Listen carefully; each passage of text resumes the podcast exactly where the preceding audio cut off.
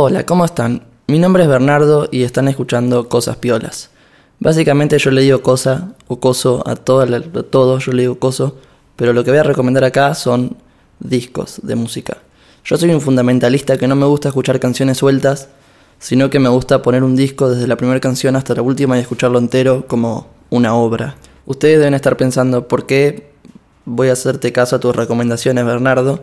Y medio que tiene razón porque no soy, yo creo que nadie es quien para recomendar, o sea, para tener una voz verificada sobre nada, o sea, cada uno puede escuchar lo que quiere. Eh, y medio que odio cuando hay ciertas bandas que no, ¿cómo vas a escuchar eso? yo recomiendo lo que se me canta. No puede, puede ser muy bueno o puede ser muy malo para vos, yo lo voy a recomendar, porque me gusta a mí. Un abrazo, espero que escuchen este podcast.